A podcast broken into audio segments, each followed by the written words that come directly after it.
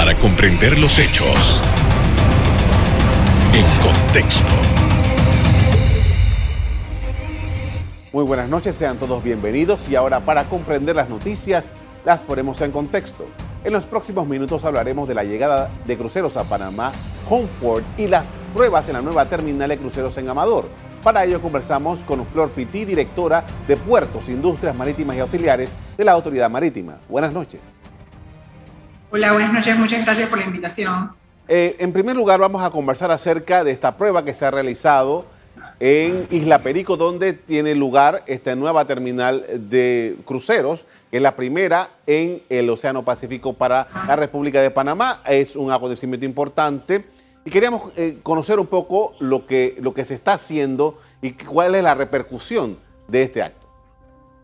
Sí, eh, bueno, como han podido ver, tenemos en la terminal de cruceros de Panamá dos cruceros de manera simultánea. Uno es el Norwegian Sun, que es uno que se encontraba ya en aguas jurisdiccionales desde hace varios meses y está recibiendo servicios marítimos auxiliares con el propósito de iniciar sus operaciones en el transporte de pasajeros. Esta embarcación pues actualmente solo tiene tripulantes. A su vez tenemos el, el Viking Orion de Viking Cruises, que está haciendo una operación en Port of Call o en tránsito, en donde arribó el día de ayer y el día de hoy desembarcaron 625 pasajeros a realizar recorridos por toda la ciudad de, de Panamá. Bien, esta es una prueba, como se ha dicho. ¿Cuál es el siguiente paso y en qué momento podremos nosotros tener ya esta terminal lista para la operación? Sí, todas las maniobras que estamos en este momento realizando, como son las primeras, las, catalogamos como, como operaciones de prueba, donde ponemos a prueba todo lo que es la logística, medimos los tiempos, aplicamos el protocolo de bioseguridad. Entonces, nos mantenemos en este tipo de operaciones durante todo el, el 2021. Estimamos, el área marítima está completada en un 100%, sin embargo, el resto de la obra aún está en un 83%. Eh, se estima que la finalización de todo el proyecto será para septiembre de 2022 y obviamente tendremos una inauguración formal y ya iniciaremos operaciones con todo el proyecto ya finalizado. Para ese momento ya tenemos nosotros confirmados algunas líneas que van a estar eh, eh, utilizando este puerto. ¿Cuál es la condición de eso? Sí, de hecho, nosotros mantenemos más de 23 reservas para el próximo año. Tenemos líneas navieras como Royal Caribbean, Norwegian Cruise Lines, Crystal, eh, Princess, entre otras. Tenemos estas reservas ya confirmadas. Estimamos que puedan haber mucho más reservas luego de haber hecho esta operación de prueba, que hemos demostrado pues, que es una terminal segura y que Panamá está lista para la reactivación económica y que se han cumplido todos los protocolos de bioseguridad. Eh, ¿cuáles serían las rutas de estas eh, líneas? ¿De dónde vendrían? ¿Cómo, cómo, ¿Cuál es la, parte operativa de esto? Sí, eh, tenemos rutas que vienen del Caribe, que por ejemplo hacen tránsito, salen de Miami, visitan islas en el Caribe, atracan en Colón, hacen tránsito por el canal, turn around, pasan la noche en Panamá, nuevamente hacen tránsito por el canal de Panamá y siguen y finalizan en Miami. De igual forma tenemos rutas que son del Pacífico, eh, que usan Panamá, por ejemplo, calderas en Costa Rica, y siguen sus rutas eh, dentro del Pacífico. Así que tenemos de ambas, tenemos rutas ya establecidas en el Caribe que están incluyendo Panamá y rutas del Pacífico que son completamente nuevas y se están, se están incluyendo a la terminal de cruceros de Panamá. Tengo información, tengo entendido, leí en, creo que un artículo hace un, rato que habían eh, dicho que esta es una primera fase y que eventualmente este puerto podría crecer. Explíquenos un poco, por favor. Sí, eh, bueno, como sabemos, el, mercado ha cambiado temas de pandemia. Obviamente hay que hacer toda una serie de análisis del nuevo comportamiento de la industria de cruceros. Sin embargo, eh, tenemos esta primera etapa, que es un muelle de 435 metros de largo, eh, que permite el atraque de dos cruceros tipo bases, donde sí, que tienen capacidad para 5.000 pasajeros cada uno. Eh, eh, de igual forma, todo el polígono de la terminal de cruceros tiene áreas de expansión para futuros muelles eh, o para otro tipo de cruceros, o sea, cruceros de lujo un poco más pequeños. Pero sí, se contemplan segundas etapas de la terminal de cruceros, todo esto dependiendo de los análisis que hagamos del comportamiento de la industria. Y hablando de análisis, tomando en consideración que esta es la primera vez que Panamá desarrolla un puerto de esta naturaleza en el Pacífico, ya eh, hemos tenido, tenemos eh, por lo menos dos que se habían habilitado para cruceros en, el Caribe, particularmente en Colón. ¿Qué, otros, en qué más está pensando la autoridad eh, marítima para este tipo de asuntos? Bueno, principalmente con el tema de la reactivación económica, eh, nosotros hemos realizado toda una estrategia en, el asunto de atraer a los cruceros a las áreas de anclaje, por ejemplo.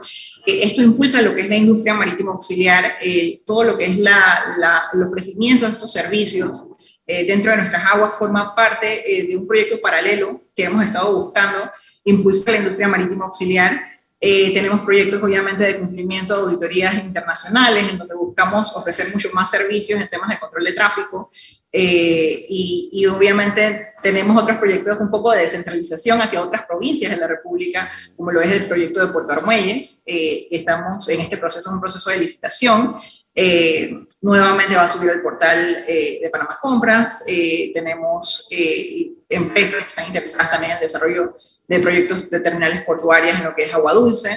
Entonces sí hay todo un esquema de desarrollo de instalaciones portuarias que, como ustedes saben, reactivan muchísimo lo que es la actividad, la actividad eh, comercial dentro de las áreas donde se desarrollan. Vamos a volver con eso más adelante, pero quería preguntarle ahora sobre el puerto este en, en Amador. Estamos hablando de aproximadamente 166 eh, millones de, de, dólares que, que, cuesta esta obra y estamos hablando de que se use un trabajo de dragado ahí en, el área para la aproximación de los buques. Quería saber más o menos de qué, de qué se trató todo este asunto.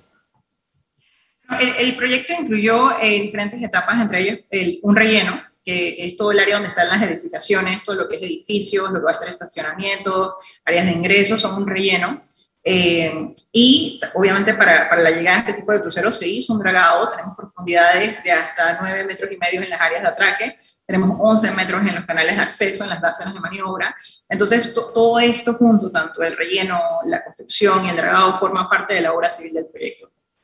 Por esto vamos a hacer una primera pausa para comerciales. Al regreso seguimos conversando sobre la política del país para servir de puerto de cruceros y atraer líneas internacionales. Ya volvemos.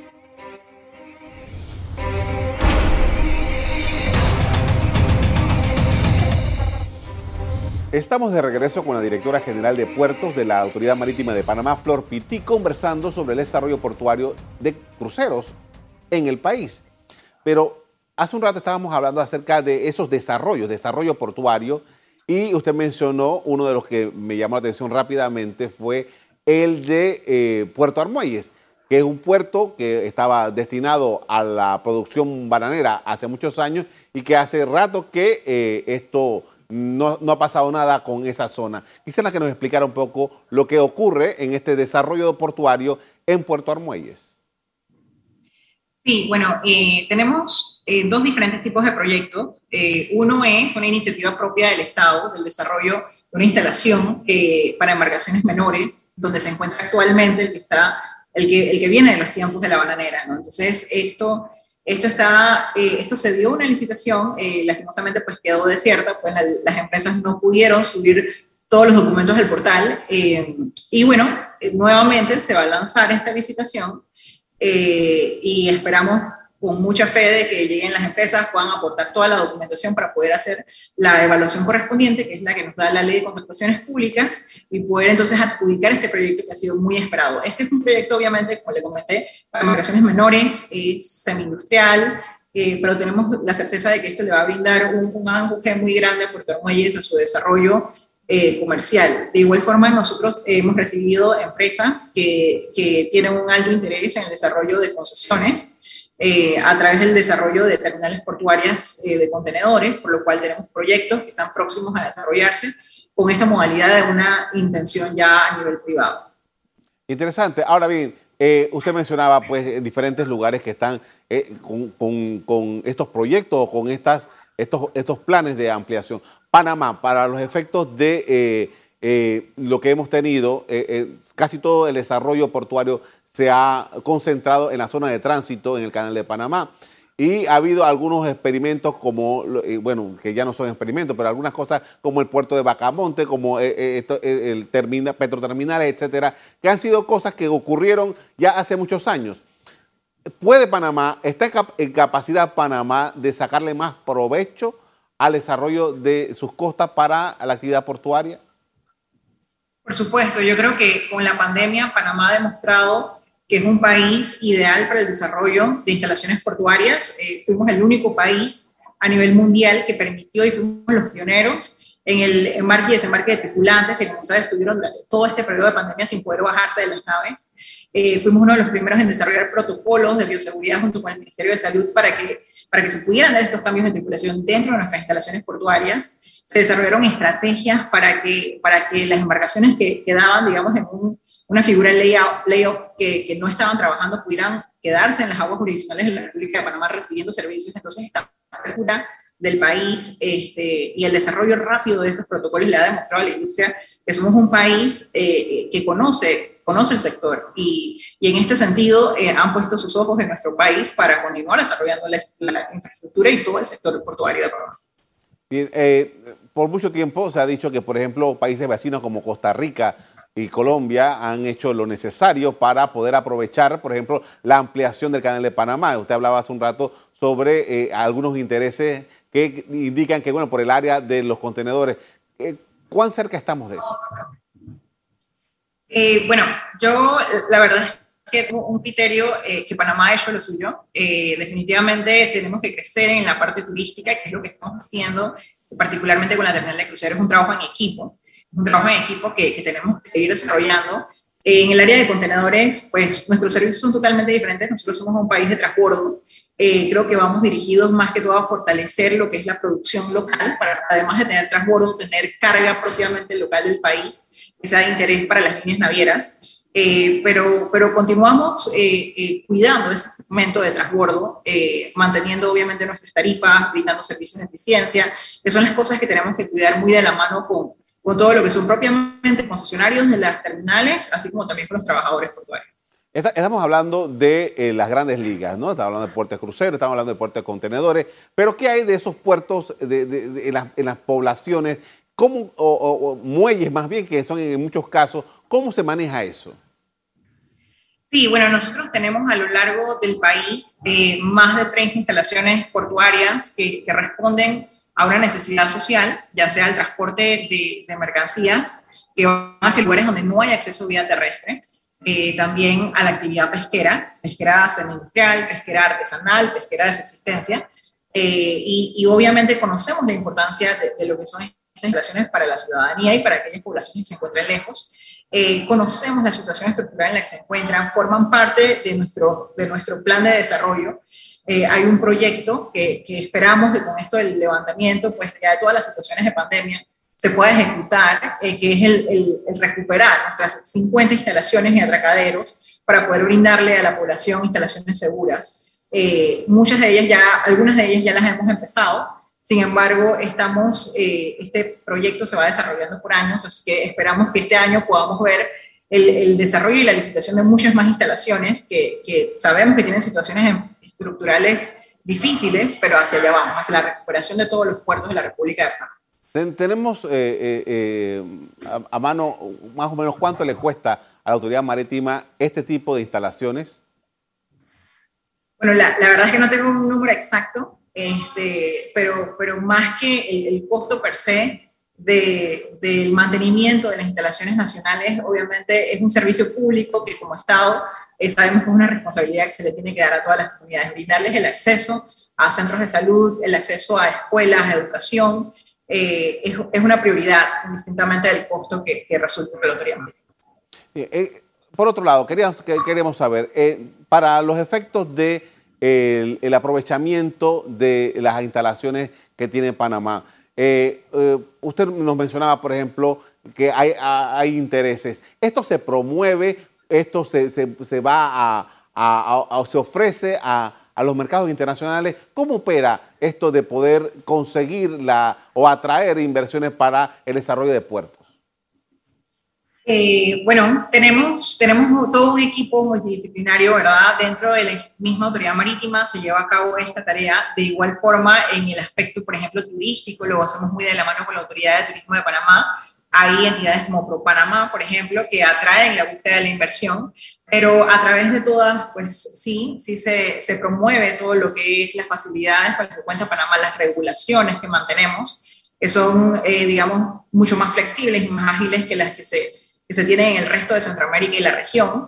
Eh, entonces, la búsqueda de ese equilibrio, ¿no? De lo que es la seguridad jurídica, tener todo un marco eh, legal que promueve esto eh, a través de instituciones, dependiendo del segmento de mercado que se busque, entonces se realiza esta actividad de promoción.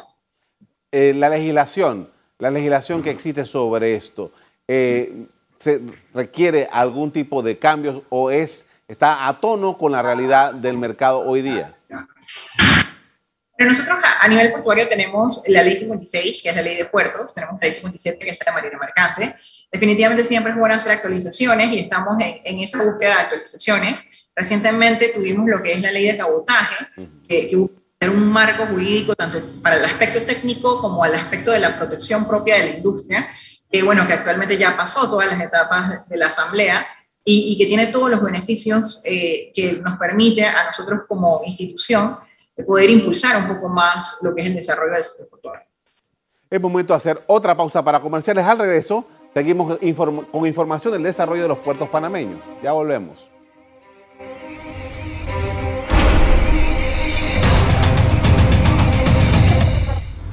Estamos de regreso en la parte final con la directora general de puertos de la Autoridad Marítima de Panamá, Flor Pitti, quien nos informa sobre la política portuaria del país y comenzamos hablando sobre este nuevo puerto de cruceros en el Pacífico panameño, particularmente en Amador. Y vamos a eh, continuar hablando sobre eso porque eh, es significativo eh, para el desarrollo de este tipo de, industria que tiene que ver con el turismo. Ahora bien, queríamos saber sobre esto.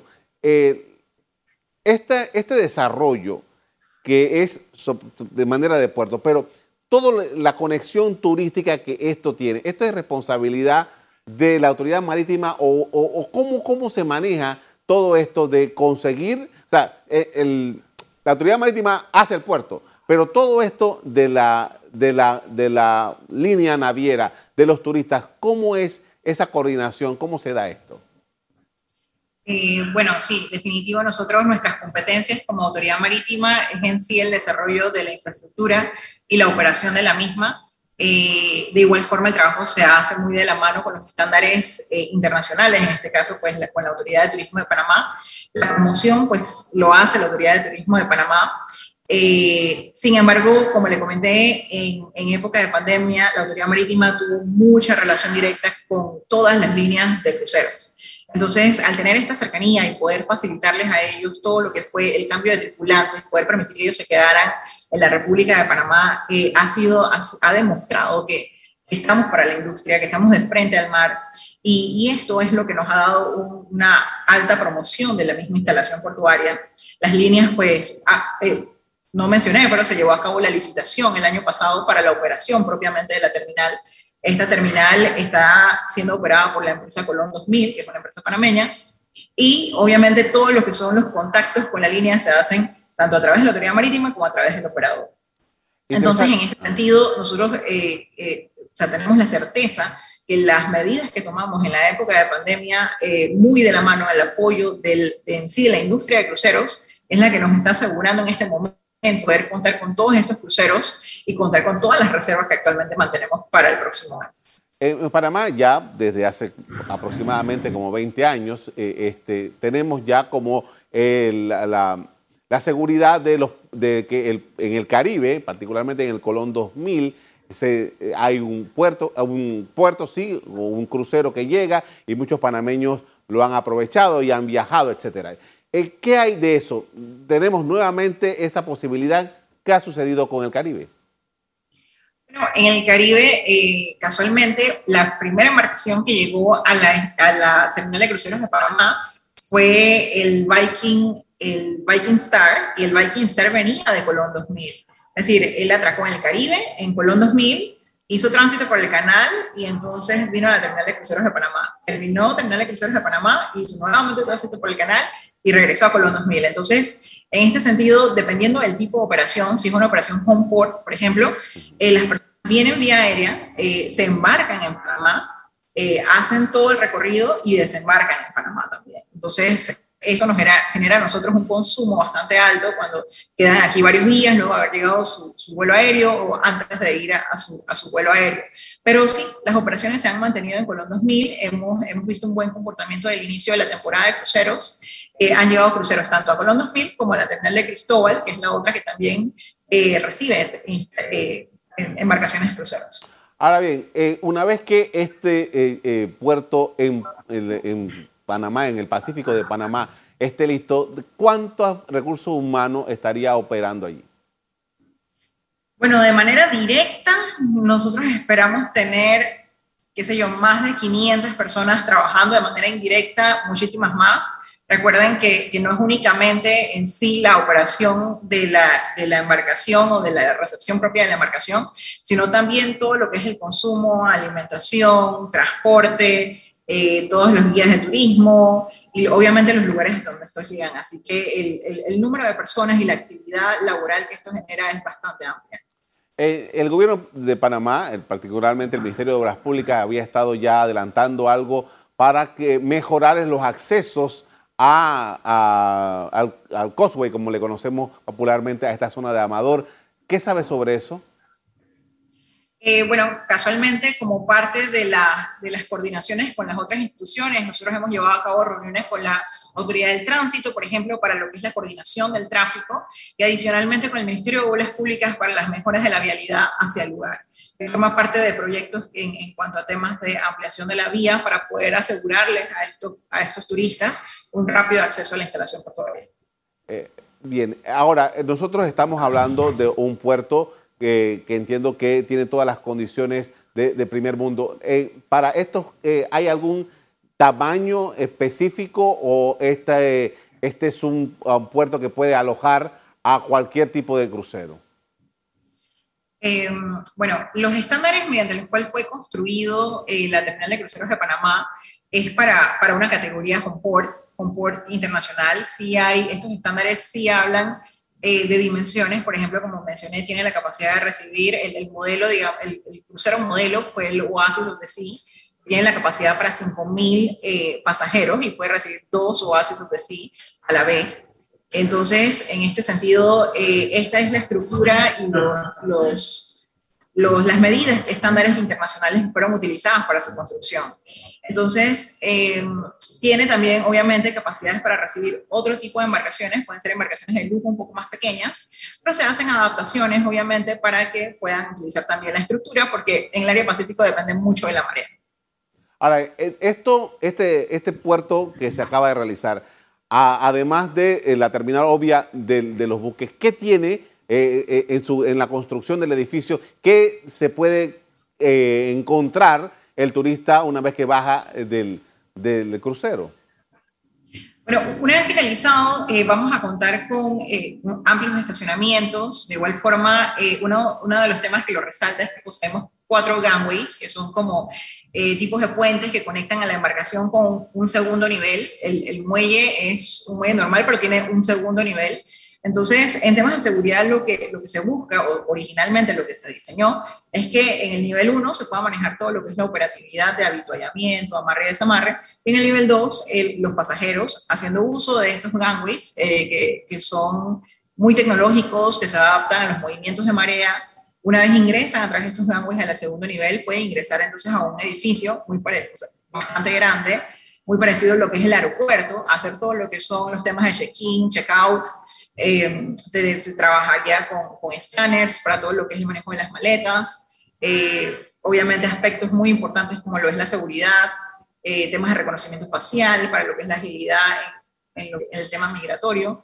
Entonces, sí contamos con todo lo que son equipamientos de alto nivel y tecnología de punta para el manejo de, pasajeros. Eh, una última pregunta. El acceso, entiendo que la isla Perico ya hay una concesión que fue otorgada hace mucho tiempo. ¿Cómo se va a dar el tema del acceso para la entrada y salida de, la, las personas a este lugar? Bueno, eh, el acceso de la, del relleno, como lo mencioné anteriormente, es una servidumbre. De igual forma, hay algunos aspectos que hemos estado eh, coordinando con los colindantes, eh, en donde se ha segregado parte de una parcela para que forme parte del acceso con compromisos, como que no haya una competencia desleal con las concesiones existentes. Trabajamos muy de la mano con ambas eh, y, y sabemos que se va a integrar de una manera muy eficiente con ambas concesiones que también forman parte de todo lo que es el desarrollo turístico del área. Le agradezco mucho por habernos atendido esta noche para este tema, muy amable. Con gusto, gracias por la invitación.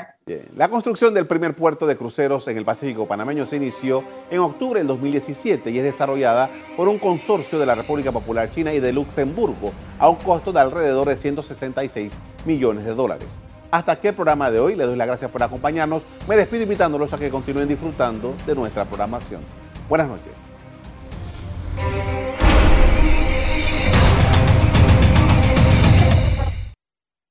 Revive este programa entrando al canal 1 de BOD de Tigo.